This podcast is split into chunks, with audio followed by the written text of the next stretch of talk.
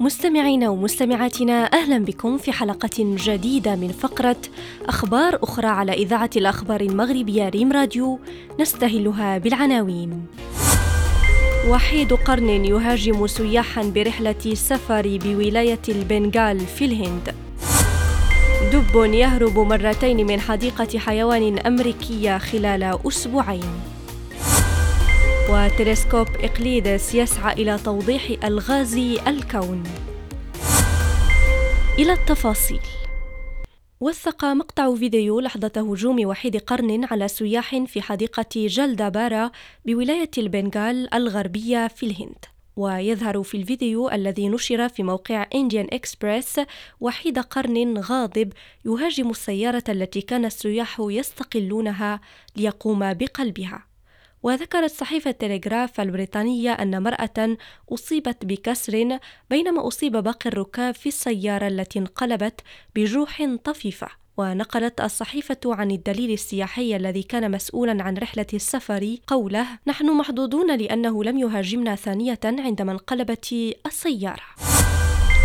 لم تتمكن الإجراءات الأمنية الجديدة التي أضافتها حديقة حيوان سان لويز الأمريكية من منع دب من الهرب مرتين في أقل من شهر. الدب البالغ من العمر أربع سنوات ويدعى بن نجح في الهرب من مسكنه بالحديقة في السابع من فبراير وبعد إعادته نجح في التسلل مرة أخرى مؤخرا لكن أعيد إلى حديقة الحيوانات بعد التجول بحرية لمدة خمسين دقيقة وفي عملية الهروب السابقة قالت الحديقة إن الدب بين عبث بشبكة حديدية محيطة بمسكنه ما تسبب في عمل انفراجة سمحت له بالتسلل عبرها إلى الخارج.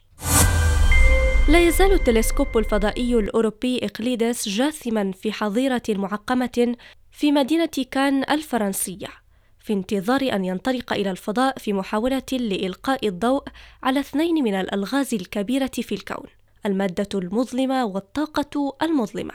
ويشكل هذان العنصران النظريان وغير المرئيين 95% من الكون. لا تتوافر أي معطيات عن طبيعتهما الدقيقة.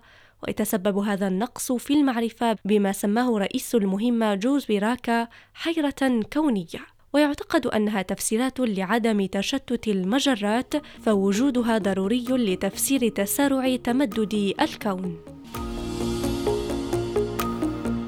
إلى هنا نصل إلى نهاية عدد اليوم. شكرا على حسن المتابعة ونلتقي بكم غدا مع أخبار أخرى.